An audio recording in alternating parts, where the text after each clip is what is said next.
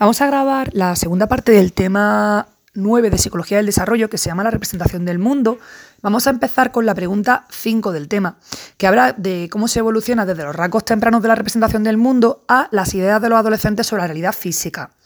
Empezamos esta pregunta con algo que ya comentamos en el tema 8, que es eh, que Piaget realizó un estudio en, un libro que tituló La representación del mundo en el niño.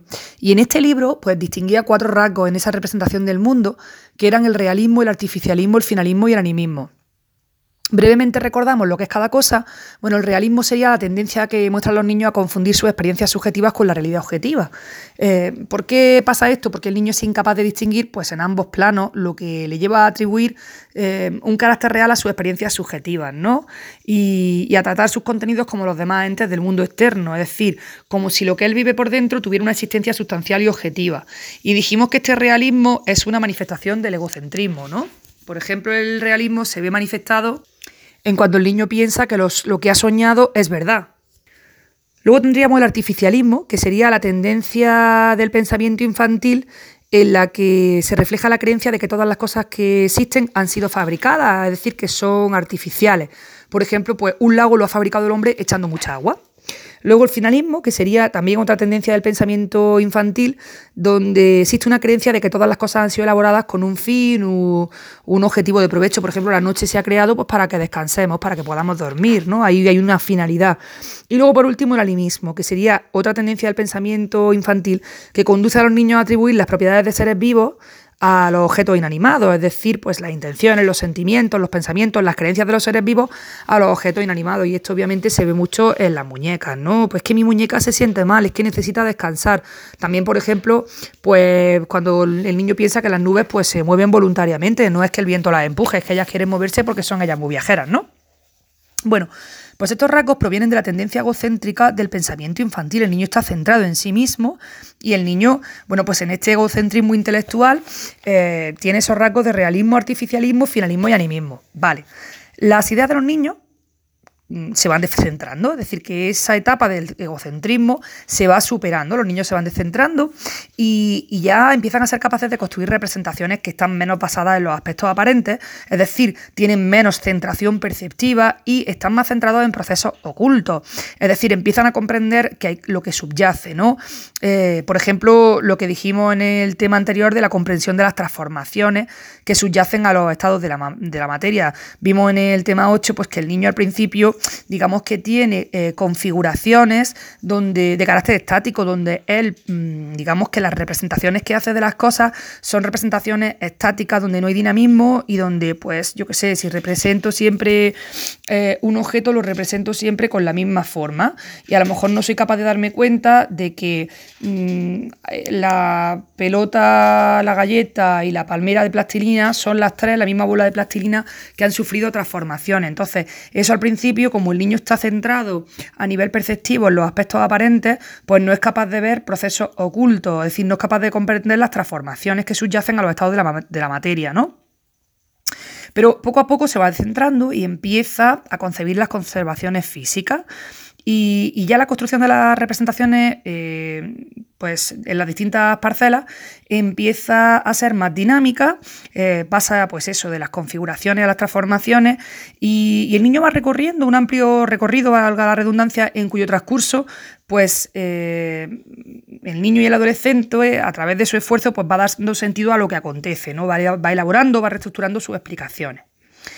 ¿Cómo se elaboran estas representaciones? Pues se elaboran en distintos contextos y están influidas además por procesos de enseñanza y aprendizaje que tienen lugar en la escuela. Ya lo hemos dicho antes en el audio anterior, que por un lado estaban las ideas espontáneas eh, que, que surgen de la interacción con el mundo, que no hace falta que nadie se las enseñe al niño, y luego está pues la idea científica, la ciencia, que tiene ya que ver con lo que se adquiere en el cole, con la enseñanza, con el aprendizaje, ¿no?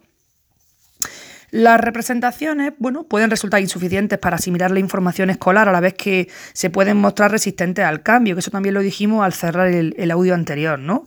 Eh, por ejemplo, tú explica a un niño pequeño la naturaleza corpuscular de la materia. El niño no se entera de ni papa. ¿Por qué? Porque el niño es pequeño. Pero es que incluso a los niños grandes también les, les cuesta, ¿no? Entonces, tú te puedes encontrar estudiantes que, encuentran, que tienen muchas dificultades para aceptar y, y, utilizar el modelo corpuscular de la materia, ¿no? Y por eso eso no se explica hasta secundaria, porque el niño todavía evolutivamente en primaria no está preparado para eso, ¿no? Incluso en secundaria a algunos niños les cuesta, ¿no? En secundaria ya sí que te encuentras pues que se instruye sobre aspectos relacionados con la composición de la materia, la teoría de partículas y todo esto, ¿no? ¿A qué se refiere lo de la composición de la materia? Bueno, pues se refiere a que la materia está definida en dos niveles desde un punto de vista macroscópico y desde un punto de vista microscópico. A nivel macroscópico, ¿qué podemos apreciar nosotros en la materia? Pues podemos apreciar, apreciar, la masa, el volumen, la densidad. Y desde el punto de vista microscópico, pues podemos ver su naturaleza atómica. Pero claro, tú imagínate explicarle protones, neutrones, eh, a un electrones a un niño de 5 años, pero ni de 6 ni de 8. Es que a lo mejor todavía eso no lo entiende. Nuestra experiencia eh, cotidiana, si, no lo, si pensamos, oye, el niño en su experiencia cotidiana va a tener, digamos, eh, representaciones a nivel microscópico, pues ¿qué va? Normalmente las representaciones en la experiencia cotidiana pues están basadas en el nivel macroscópico y por eso cuando los adolescentes empiezan a entrar en contacto con aspectos microscópicos de la realidad, eh, los profes pues suelen explicarlo a partir de modelos macroscópicos. Sabía explicarte primero algo que tú entiendas, que tenga que ver con tu experiencia cotidiana, y ya después me voy a llevar eh, esto a, una, digamos, a un nivel microscópico, que es más elaborado, más científico, pero que tú ya estás preparado para aprender, ¿no? Para comprender. Hay una cosa muy muy interesante y es que se ha estudiado pues la forma de pensar en los diferentes momentos evolutivos a lo largo de distintas culturas y se ha visto pues que es equivalente. De hecho, Gunston y Watts en 1985 pues, hicieron un estudio comparativo sobre el movimiento de los objetos y las fuerzas inerciales en varios países, en Australia, Gran Bretaña, Francia, Bélgica, Noruega y Turquía. Es decir, que cogieron y analizaron pues cómo los niños evolucionan en su comprensión del movimiento de los objetos y de las fuerzas inerciales. Obviamente en cada país pues hay una cultura distinta, hay diferencias lingüísticas, hay diferencias metodológicas, pero en todos estos estudios que se hicieron, pues se pueden extraer cinco reglas intuitivas que guían las representaciones precientíficas em, y recuerdan pues, a pensadores como Aristóteles, Newton y Buridan. O sea, que vienen a decir que, en todos estos niños, o sea, en esos estudios se ha podido ver que los niños tienen ciertas representaciones precientíficas, es decir, de alguna manera intuitivas, espontáneas, hasta que ya, pues, digamos, como que las corrobora la ciencia. Eso es lo que yo entiendo que dice aquí cuando dice representaciones precientíficas, porque todavía no son científicas, ¿no? Y bueno, estas cinco reglas de pensamiento pues estarían cercanas o serían parecidas a lo que aquí llaman la teoría del ímpetu. Cinco reglas, teoría del ímpetu.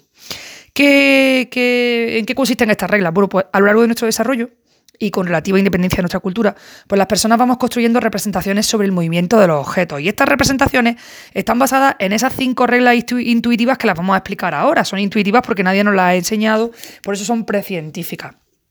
De las cinco reglas que vamos a decir ahora, la primera es básica y se suele encontrar en niños pequeños, mientras que las otras ya se hallan pues, en preadolescentes, en adolescentes y en adultos. Aunque, claro, en función de la experiencia que tengan eh, las personas, ¿no? pues para aparecer de una forma más elemental o más compleja. Pues venga, vamos a ver estas cinco reglas. La primera, la que aparece en los niños. Bueno, pues en los niños hay una intuición, una regla intuitiva que dice que las fuerzas están relacionadas con los seres vivos, ¿no? Y esto, claro, es decir, algo así como que eh, solo un ser vivo puede ejercer una fuerza, ¿no?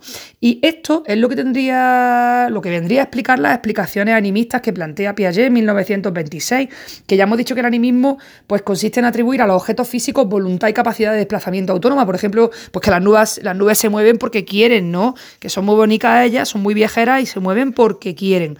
Entonces, habría una voluntad de movimiento en los objetos físicos desde el punto de vista de esas explicaciones animistas del niño. Pero bueno, que esta regla intuitiva sobre el movimiento, que sería que las fuerzas están relacionadas con los seres vivos, aparece en los niños. Y ahora las cuatro siguientes que vamos a explicar, ya esas eh, aparecen en preadolescentes, adolescentes y adultos y varían en complejidad según la, la experiencia que tengan. No, bueno, la segunda regla sería que el movimiento constante requiere una fuerza constante.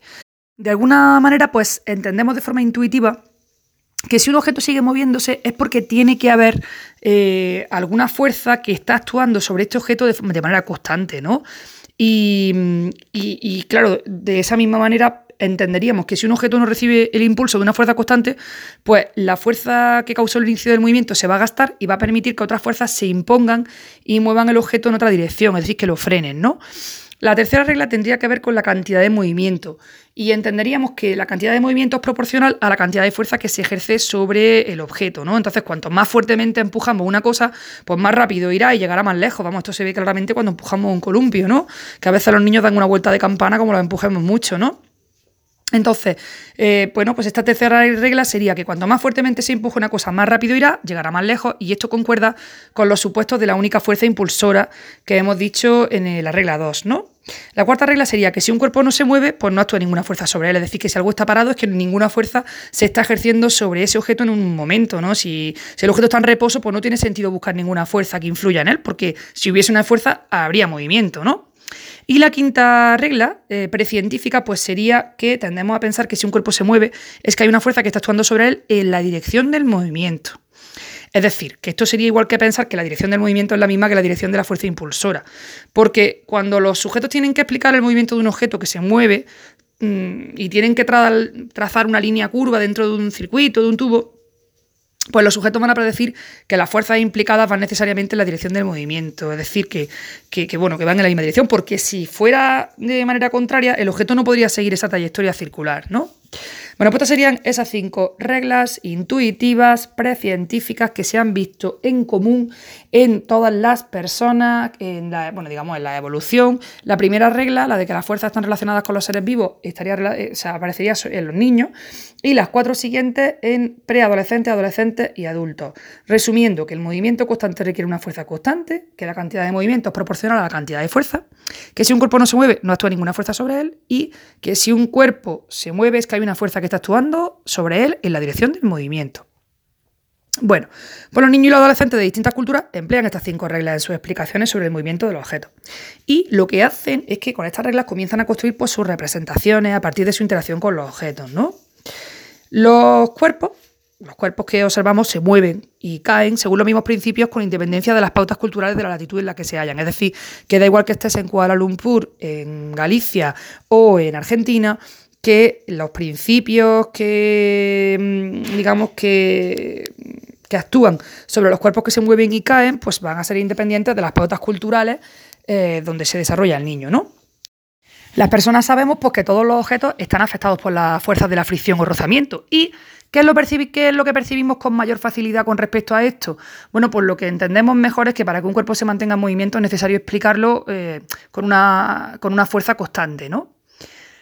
Otra cosilla que podemos decir con respecto a todas estas cosas del movimiento, de los cuerpos, todo esto, son bueno, unas investigaciones que hizo Nussmann acerca de la forma de la Tierra, ¿no? que permiten destacar otras de las características de las formaciones de las representaciones. Esto está guay también porque el tema de la representación de la forma de la Tierra, claro, eh, no es nada, o sea, el hecho de que la Tierra sea redonda no es nada intuitivo y evidentemente no va a ser una idea espontánea, el niño tiene que aprenderlo, ¿no? Entonces, este investigador Nussmann pues hace una serie de investigaciones sobre la forma de la Tierra, ¿no? Sobre la evolución del entendimiento del ser humano sobre la forma de la Tierra. Y él destaca, pues, eh, destaca otra de las características de la formación de las representaciones. Y él dice que, bueno, las representaciones sobre la forma de la Tierra y sus propiedades físicas van cambiando hasta alcanzar una representación más o menos equivalente a la científica. Y él propone pues cinco nociones progresivas que están ordenadas de forma que sugieren un avance desde la noción una la noción 1, evidentemente, es la más egocéntrica, la más elemental, que el niño entiende que la Tierra es plana, ¿no? Hasta la noción 5, que está más descentrada, más lejos de su percepción y que está cercana al concepto científico. Y este progreso pues, se realiza en torno a las tres dimensiones del concepto Tierra, que serían eh, su forma, la naturaleza del cielo y del espacio y la dirección de caída de los cuerpos. Si pensamos en la forma de la Tierra, pues claro, los extremos de los que va, el niño va del extremo de la Tierra es plana a la Tierra esférica. Entonces tendríamos tres dimensiones del concepto Tierra. Su forma, cuyos extremos son planas y esféricas, la naturaleza del cielo y del espacio, desde concebirlo como un fondo limitado hasta considerarlo expandido por todas partes. O sea, al principio el niño pues ve el cielo como si fuera un techo, pues un fondo limitado, hasta verlo después como el otro extremo que sería pues una, una capacidad expansión, bueno, esto me lo estoy metiendo de infinita, ¿no? Pero en fin. Y luego, por último, pues la tercera eh, característica sería la dirección de caída de los cuerpos, ¿no? Que el niño iría desde una dirección absoluta vertical, arriba abajo, hacia una dirección relativa al centro de la Tierra. Y en este caso estaría vinculada con la fuerza gravitatoria. Esto me cuesta entenderlo también. Así que pobrecito el niño, ¿no? Bueno, los avances están relacionados con la edad, claro. Las concepciones 1 y 2, hemos dicho que había cinco concepciones, ¿no? Desde el extremo de la Tierra plana hasta el extremo de la Tierra esférica. Eh, desde el extremo de la, desde el cielo es un techo limitado hasta em, el extremo del cielo es una expansión infinita. Bueno, pues eh, estos avances están relacionados con la edad y las concepciones 1 y 2 predominan hasta los 10-11 años. Mientras que los sujetos mayores de 12 años ya defienden nociones que van de la 3 a la 5. Y aunque pueda haber diferencias en la velocidad de las distintas procedencias, pues se va a mostrar el mismo patrón evolutivo, ¿no? Hay una cosa interesante y es que esos avances en las representaciones sobre las tres dimensiones que hemos dicho, de la forma de la Tierra, eh, la forma de entender el cielo y también la dirección, bueno, la, caída de, de, los cuerpos, pues el avance en las representaciones sobre estas tres dimensiones está íntimamente relacionado y sucede de forma paulatina. Y Piaget en 1975 pues viene a defender que los avances en los conocimientos se producen por aproximaciones sucesivas. Es decir, que el niño poco a poco va captándolo y va atravesando procesos de equilibración, de autorregulación, que se ponen en marcha cuando surgen conflictos cognitivos. Como siempre, si es que en la ciencia, lo hemos dicho antes, ¿no? En la ciencia los avances se producen cuando esas teorías que teníamos que nos servían y que estábamos muy agústicos con ellas, de pronto no nos sirven. No nos sirven y surge un conflicto cognitivo y se produce una revolución y surgen nuevas teorías. Pues aquí pasa lo mismo, pero a nivel de niño. El niño, bueno, pues tiene procesos de equilibración, autorregulación, donde de pronto surge un conflicto mm, cognitivo y donde lo que servía antes no sirve. Y, y el niño, entonces, claro, a través de este conflicto cognitivo, pues toma conciencia eh, de, que, de que lo que conoce, de que las explicaciones que le da al mundo son insuficientes, son contradictorias y entonces necesita cambiarlas, ¿no? Y Piaget propone eh, pues que en el niño se producen como dos tipos de enfrentamiento, ¿no? Eh, es decir, ese conflicto que vive el niño, ¿cómo lo vive? Pues como dos tipos de enfrentamiento. El primero es el de los esquemas con la información disponible. Es decir, él dice, mm, vamos a ver, yo tengo unos esquemas que ya están elaborados, que los tenía yo tan, tan bonitos, mis esquemas, pero estos esquemas no me permiten asimilar esta nueva información que, que estoy viendo delante, porque la información que están viendo aquí mis ojitos contradice o deja sin explicar una parte sustancial del fenómeno. Y entonces los esquemas que yo tenía, pues no son capaces de... Eh, acomodarse a la resistencia que ofrece el objeto a ser conocido. Y entonces el niño tiene un, conflicto entre el esquema y la información disponible y de ahí va a tomar conciencia y se va a producir un cambio, ¿vale? Así que conflicto cognitivo cuando el esquema ya elaborado no permite asimilar una nueva información. Y la causa puede ser pues, que esta información contradice el esquema o porque deja de sin explicar parte del fenómeno que se está viviendo. Y el segundo tipo de enfrentamiento que dice Piaget pues sería eh, el que puede surgir entre dos esquemas o ideas que se defienden cuando se toma conciencia de que resultan incoherentes o contradictorias entre sí. Pues yo pensaba que el cielo era un techo y ahora resulta que el cielo ya no es una bóveda celeste, sino que es un espacio infinito y como las ideas son contradictorias tengo que elegir. Bueno, Piaget está el niño ahí con su conflicto cognitivo y el niño va a, pues eso, va a tomar conciencia de que algo no funciona y va a evolucionar. Por eso hablamos de procesos de equilibración y autorregulación que suceden de forma paulatina y que van a producir avances en las representaciones.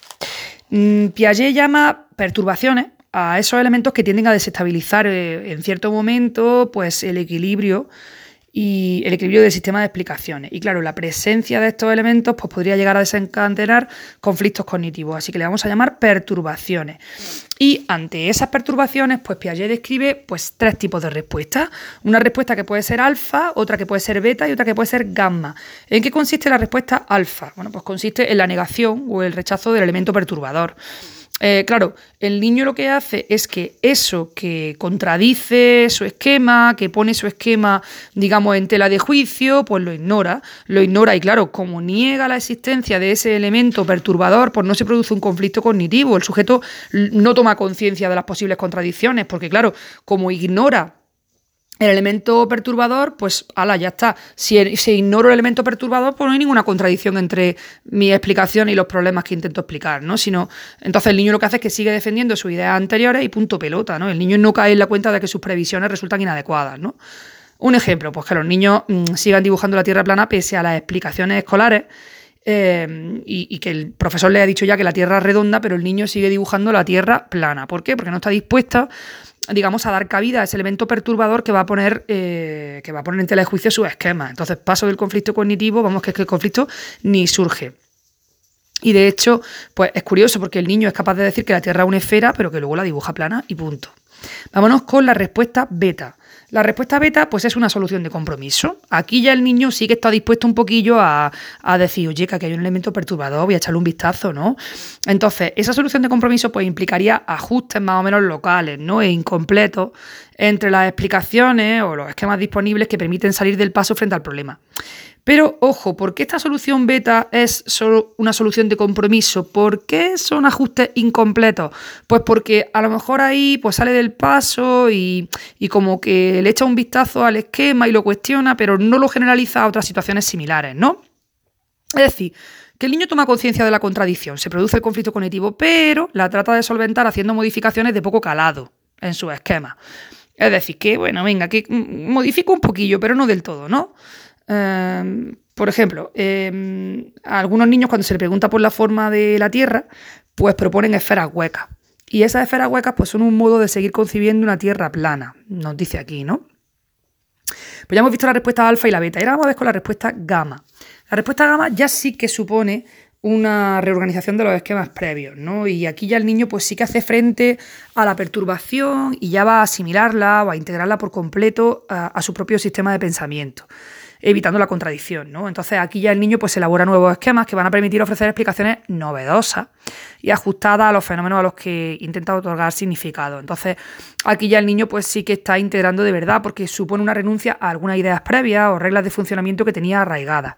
Pues en este caso es como cuando a ti te explican que realmente la caída de los cuerpos no es totalmente vertical arriba abajo, sino que hay, tiene, tiene ahí su hiperbolilla, su, su, movimiento este hiperbólico, parabólico. Bueno, la verdad que yo no entiendo mucho de esto, eh, lo siento si alguien entiende más que yo de esto, porque.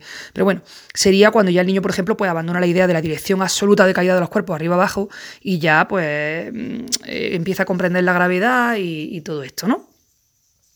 Bueno, aquí nos habla entonces de la perspectiva de la teoría de la equilibración. ¿Qué sería esa, teoría de la equilibración? Pues sería este proceso de autorregulación que estamos hablando, ¿no? Eh, un proceso de autorregulación, de compensaciones activas por parte del sujeto.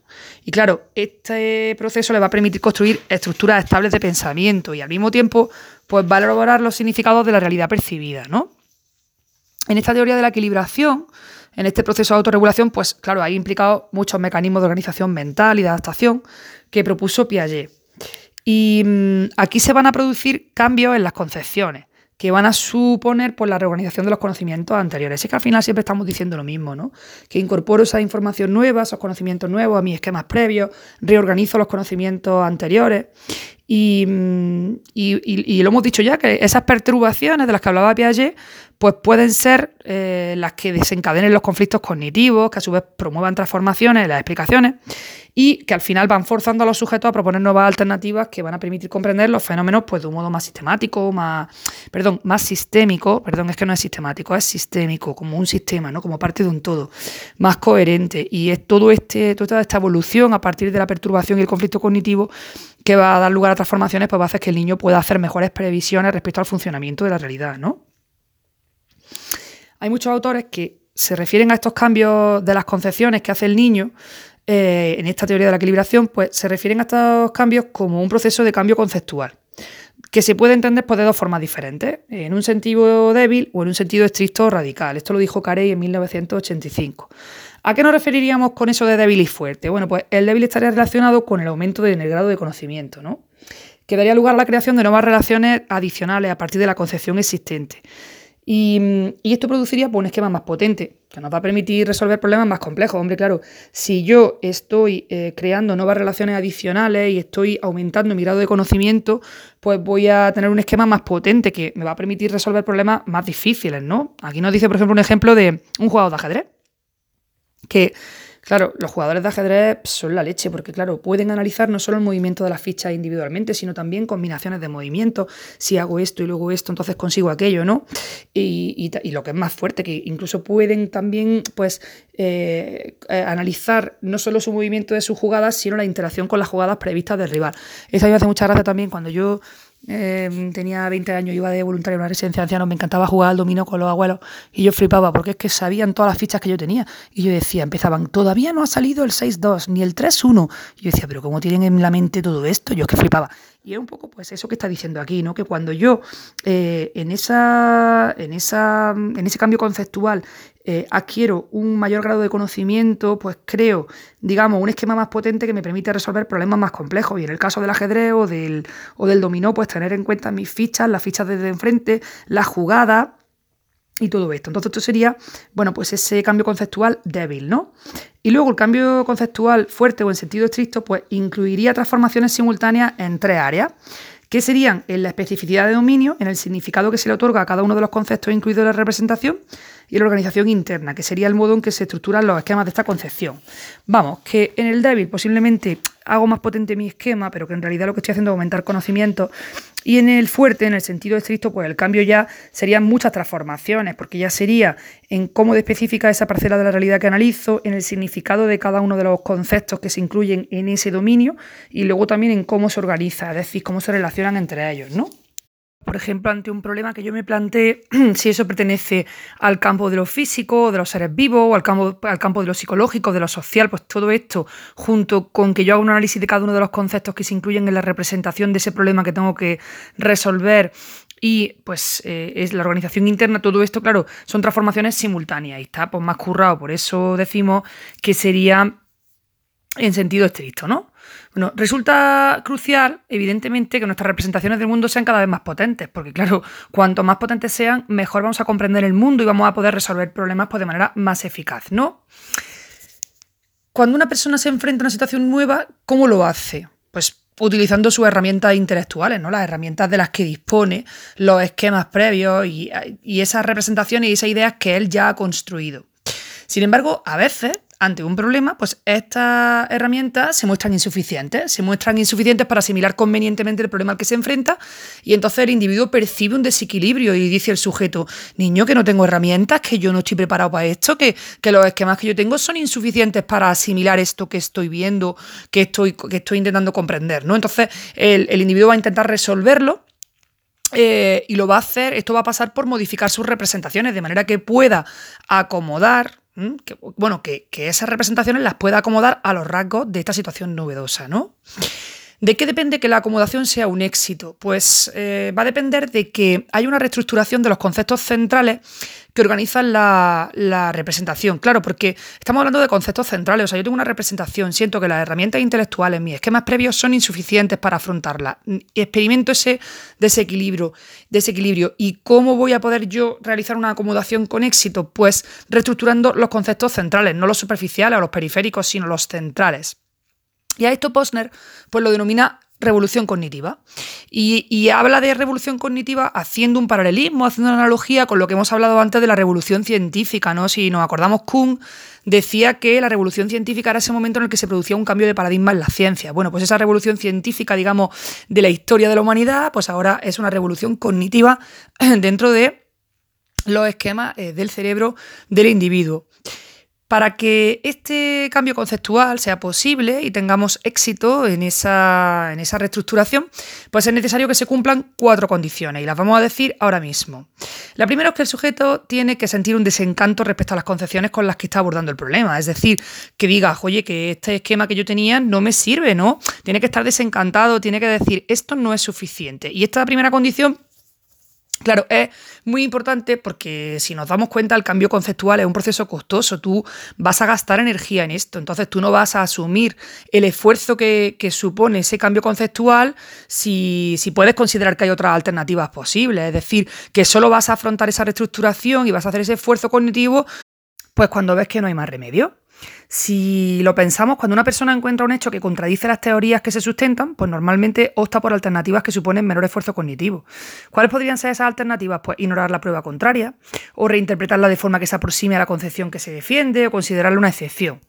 O sea, que yo paso e ignoro esa prueba que contradice lo que yo pensaba, ahora venga, no hay ningún problema, pues como lo que hemos dicho antes del tipo de respuesta alfa, ¿no? Donde tú pues, rechazas el elemento perturbador.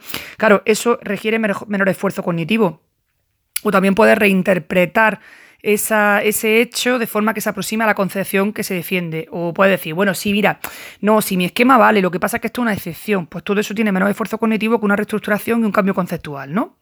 Segunda condición para que se produzca el cambio conceptual. Bueno, pues tiene que haber disponible una nueva concepción que sea inteligible para el sujeto. Claro, que el sujeto pueda entender, ¿no? Eh, para que sea inteligible, pues no es suficiente conocer el significado de las palabras y los símbolos. Y esto me recuerda a psicología del pensamiento, que tú podías leer una frase en la que entendías cada una de las palabras, pero no entendías ni un pimiento de lo que decía la frase y decías, pero esto está escrito en sánscrito, pero esto está escrito en hebreo, esto, esto es arameo, no comprendo nada.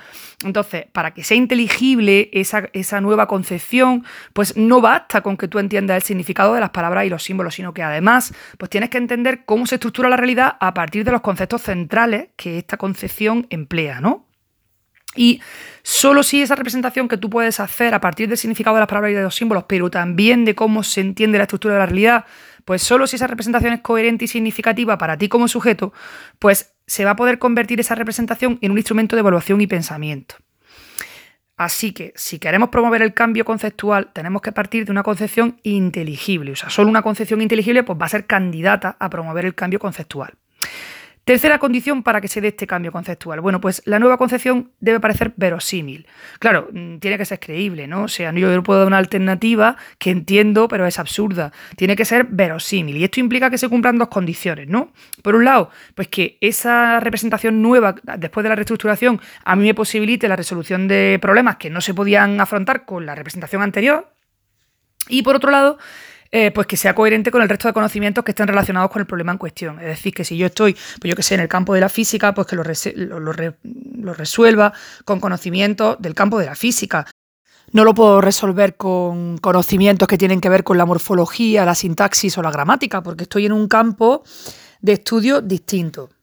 Así que si tengo que replantearme que la caída de los cuerpos no es absolutamente vertical, sino que describe cierta parábola, pues no voy a utilizar para explicarlo morfemas, grafemas, lexemas, porque es que no tiene sentido ninguno. Cuarta condición para que el cambio conceptual sea posible, pues eh, sería la, capacidad, bueno, a ver, Posner considera que la nueva concepción debe sugerir em, que su capacidad para abordar nuevos problemas y nuevas áreas de conocimiento es amplia y prometedora. Es decir, que otra condición sería que la persona que está resolviendo esto tenga la impresión de que, de que, de que este, este, nuevo, este cambio conceptual se puede convertir en una herramienta de pensamiento productiva, es decir, que me va a servir para más cosas, ¿no? para abordar nuevos problemas. Y solo si se cumplen estas cuatro condiciones pues, va a ser posible un cambio conceptual en sentido estricto que va a culminar con la reorganización de la estructura conceptual. ¿Cuál es el resultado de este proceso de cambio? Pues lo hemos apuntado ya anteriormente, representaciones del mundo mucho más potentes, que nos va a permitir resolver pues, problemas mucho más complejos. Las condiciones tienen lugar, las cuatro condiciones tienen lugar en el contexto conceptual del sujeto. Claro, el sujeto tiene un contexto que es lo que conoce, ¿no? Pues, pues este contexto es eh, pues ese lugar donde van a tener cabida analogías, metáforas que se usan en las explicaciones, creencias epistemológicas, el conocimiento relativo a otros contenidos cercanos, es decir, cómo la persona se explica las cosas y dice, ah, esto es como aquello, pues eso es una analogía, ¿no? O dice, ay, sí, pues, y aplicas una metáfora para describir algo que estás viendo, pues todas esas analogías, metáforas, eh, explicaciones que tú das están en el contexto de lo que tú conoces, ¿no?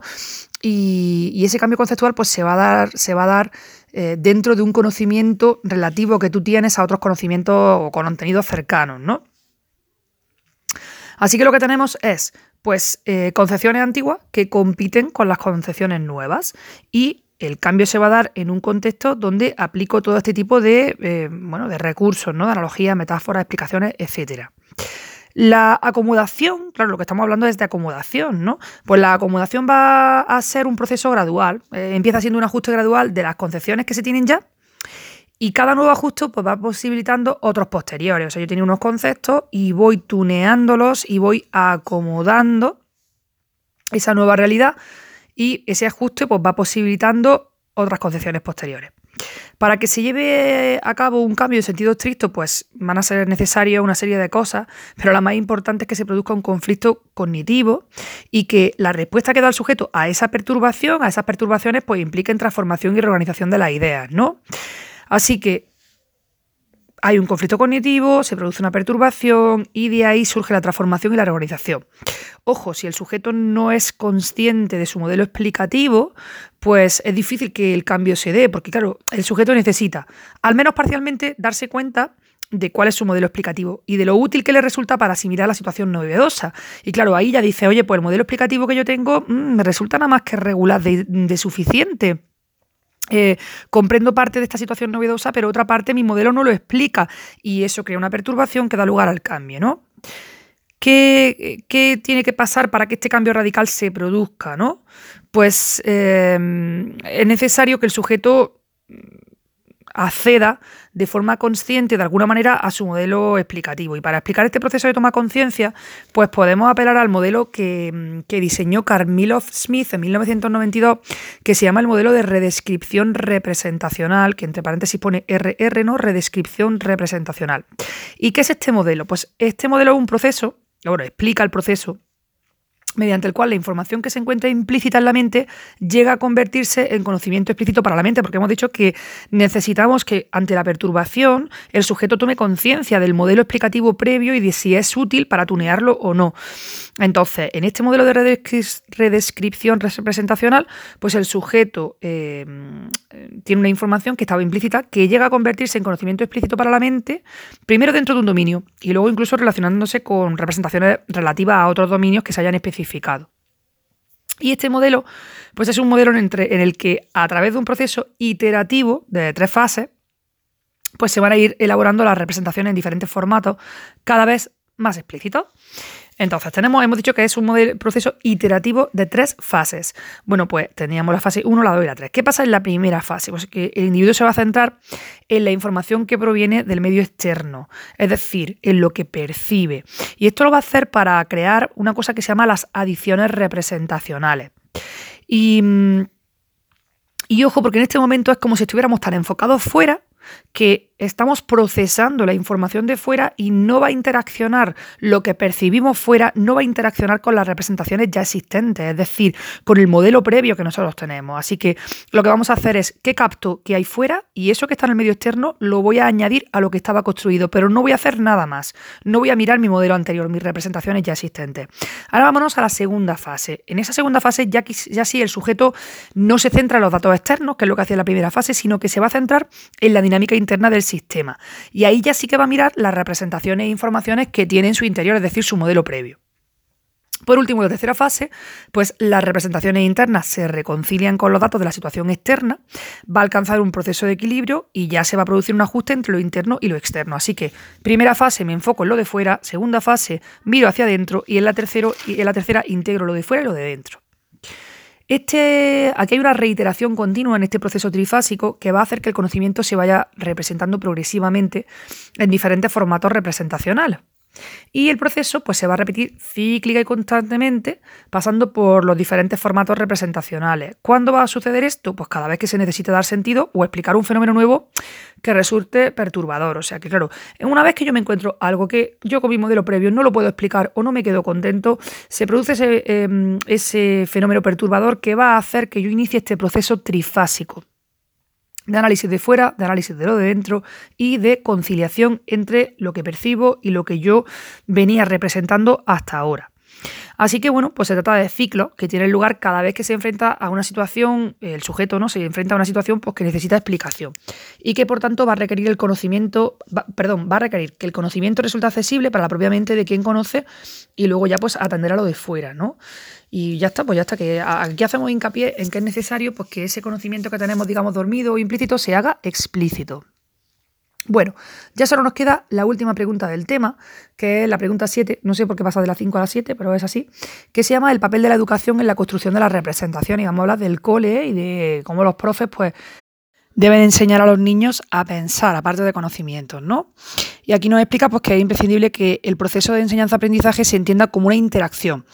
¿Una interacción entre qué? Pues entre lo que se enseña al niño y las ideas y conocimientos previos que ya tiene el niño. Esto nos lo dice Ausubel en 1968. Y bueno, pues una de las primeras cosas que debe tener en cuenta un educador es lo que Duckworth ha denominado las virtudes del no saber. Es decir, que lo verdaderamente importante es que los niños sean capaces de desarrollar ideas propias, que sean más profundas e interconectadas A esto le llama Duckworth las ideas maravillosas de los niños, ¿no? Y mm, lo que viene a decir Duckworth es que en vez de darle directamente la respuesta correcta, ¿no?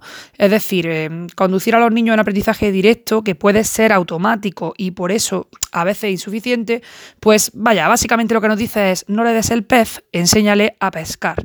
Entonces, no le des directamente la respuesta correcta, sino eh, permítele eh, que él descubra esa respuesta correcta a través de procesos reflexivos, porque si hacemos un aprendizaje directo, mira que esto es así, bueno, pues sí, que el niño lo aprende y que es un aprendizaje automático, pero eso no suele implicar procesos reflexivos, ¿no? Entonces dice, dice este hombre, Duckworth, que para que desarrollen ideas maravillosas, pues es súper importante eh, dejarles que ellos descubran, ¿no? Y dice, mira, resulta insuficiente contarles, por ejemplo, la verdad sobre algo, eh, por ejemplo, que la Tierra es redonda, ¿no?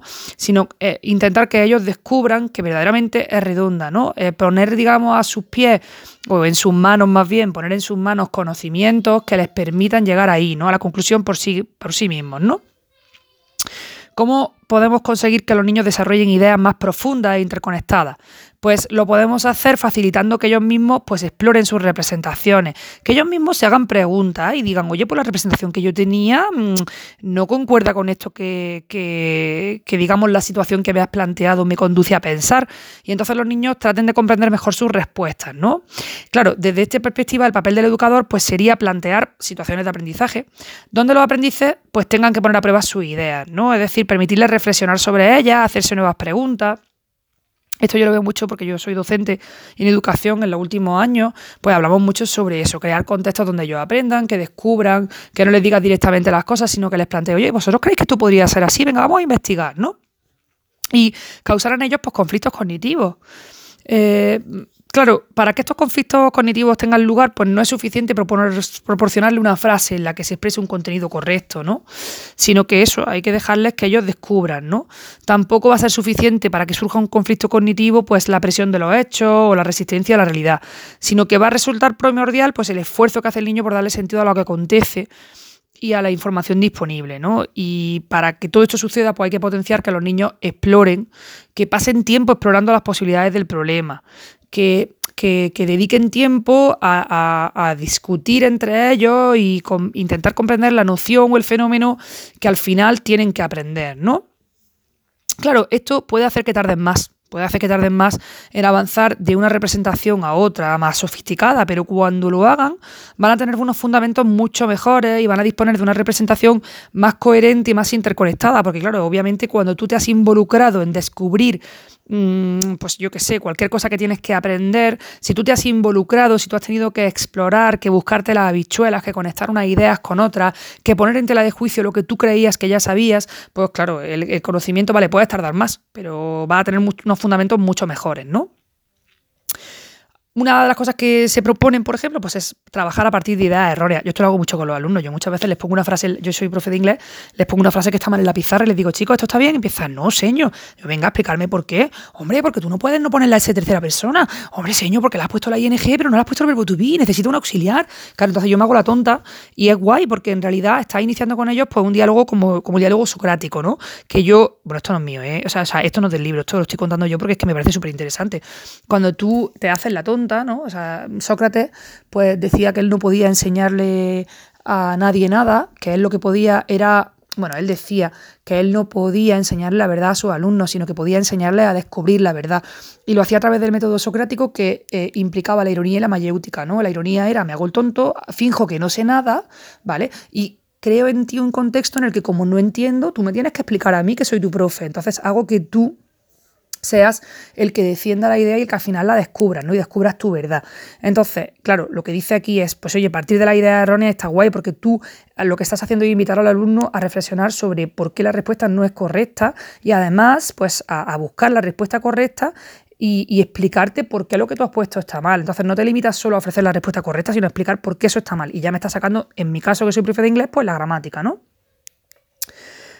Para ayudar a los niños a que desarrollen sus ideas propias y reflexionen sobre ellas, pues el, educador tiene que promover que los niños se atrevan a proponer sus ideas en común, sean estas correctas o incorrectas. Eso es algo que yo también hago mogollón en clase. a mí me encanta mm, que los niños me expliquen a mí una regla gramatical antes de que yo se la dé y, a veces dicen cosas pues, que no tienen ni pie ni cabeza, pero yo siempre digo, me encanta, me encanta que te arriesgues. Claro que sí, los gramáticos siempre están intentándolo porque al final tienes que dejar que ese niño estableciendo conexiones entre lo que cree que es posible, ¿no? Así que la confrontación de ideas pues, va a ser una herramienta muy importante con la que se va a poder fomentar el desarrollo cognitivo y el avance de los conocimientos. ¿no? Oye, ¿tú crees que esto puede ser así? ¿Y por qué no? ¿Y de qué manera podríamos solucionarlo? Pues estás ayudando, o sea, estás promoviendo la confrontación de ideas, ¿no? El profesor que quiere colaborar con sus alumnos para que avancen hacia una, hacia una adopción más ajustada, pues tiene que evitar la tentación de tratar de suprimir o de sustituir su idea. En plan, no, niño, eso no vale, lo que yo te digo, ¿no? Sino hay una tentación de yo soy el experto, pues bueno, tiene que evitarlo, ¿no? Y lo que necesita el profesor, pues es comenzar por tratar de comprender los pensamientos del niño y trabajar a partir de esa base de los pensamientos que él tiene, ¿no? ¿Por qué? Porque esto va a permitir al niño expresar sus propias ideas ofrecer sus explicaciones sobre los diferentes fenómenos y que lo haga de diversas maneras eh, para que al final, al exponer su idea, el niño se dé cuenta de cómo entran en conflicto unas con otras, ¿no? Claro, cuanto más se involucra, más reflexiona y evidentemente más va, digamos, a, a aprender de una forma profunda, ¿no? Otra forma de enseñar, otro tipo de intervención por parte del profesor, pues sería introducir hechos discrepantes con la idea de los niños. Es decir, que los niños dicen algo y yo planteo algo que discrepa, ¿no? Y, y claro, el niño se da cuenta de que hay una anomalía que tiene que asimilar y eso le va a conducir a tratar de darle sentido de alguna forma. O sea, decir, yo siempre os dije que esto era así y ahora os digo que no, que hay una excepción, que hay otra cosa que... Es decir, y el niño dice, pero ¿cómo va a ser? ¿no? Entonces, al, al ver esa anomalía, el niño pues va a intentar darle sentido y si esa anomalía la gestiona bien el docente, pues puede llegar a generar fuertes conflictos cognitivos que van a permitir al niño, evidentemente, aprender, ¿no? Reestructurar su esquema. Aquí nos dice también que conviene mantener un planteamiento socrático de preguntas, que lo hemos dicho antes, ¿no? En este caso, pues, eh, cuando las ideas de los alumnos son incoherentes y no tienen relación unas con otras, pues el profesor, a través de sus preguntas, puede ayudar a los niños a descubrir la falta de coherencia de su pensamiento. Pues lo que explicamos antes del método socrático, ¿no? De que yo voy a, a través de preguntas poderosas, voy a conseguir que tú descubras eh, tu verdad. Y en este caso, pues sería con respecto a un conocimiento que tú pensabas que era de una manera, pero a través de esta discrepancia que yo he sembrado, eh, tú te estás planteando que hay una incoherencia y yo no te voy a decir directamente, sí, es que la respuesta es tal, sino que te voy a hacer preguntas, preguntas socráticas para que seas tú el que gestione, descubra esa falta de coherencia y de esta manera, pues el profesor va a promover una toma de conciencia que es muy necesaria para que el alumno pueda revisar su idea y elaborar otras más ajustadas. En la misma línea, pues el educador puede utilizar eh, el método clínico crítico que inventó Piaget en 1926 como herramienta pedagógica. Y por último, pues el profesor tiene que atender a la generalización de los conocimientos, de manera que proporcione oportunidades para que los niños puedan poner a prueba su idea en un conjunto amplio de situaciones. Es decir, que lo que te he explicado en este caso, ahora te lo voy a explicar en otros casos también, eh, digamos, parecidos, para que tú puedas generalizar ¿no? y poner a prueba tus ideas en un conjunto amplio de situaciones. ¿Cuándo van a ser estas acciones fructíferas? Bueno, pues cuando el aprendiz, cuando el alumno se encuentra en una etapa de transición entre dos concepciones. Porque claro, ahora, pues eso, yo, pensaba que la Tierra era plana, pero resulta que es redonda y estoy en un momento de transición. Eh, entonces, ese diálogo del profesor donde se genera ese conflicto eh, cognitivo y donde una, anomalía bien gestionada hace que el niño, eh, a través de este hecho discrepante, pues le vaya dando sentido y reestructure su esquema, pues en esta etapa de transición las acciones estas pues, van a ser fructíferas porque van a promover la elevación del pensamiento del niño a un modo de revolución cognitiva, como dijimos antes la revolución científica, por pues revolución cognitiva. Y ya nos cierra el tema diciendo que la educación debería estar más orientada hacia la acción, esto lo dijo Jensen en 2002, y generar espacios educativos en los que los alumnos puedan reexaminar sus concepciones y hacerse nuevas preguntas, de forma que se potencien los conflictos cognitivos y los cambios conceptuales en sentido estricto. Con esto terminamos el tema 9 de la representación del mundo, que la verdad que ha sido bastante interesante. Y en el siguiente audio pues grabaremos el tema 10, que va sobre el desarrollo emocional, social y de la personalidad durante la infancia.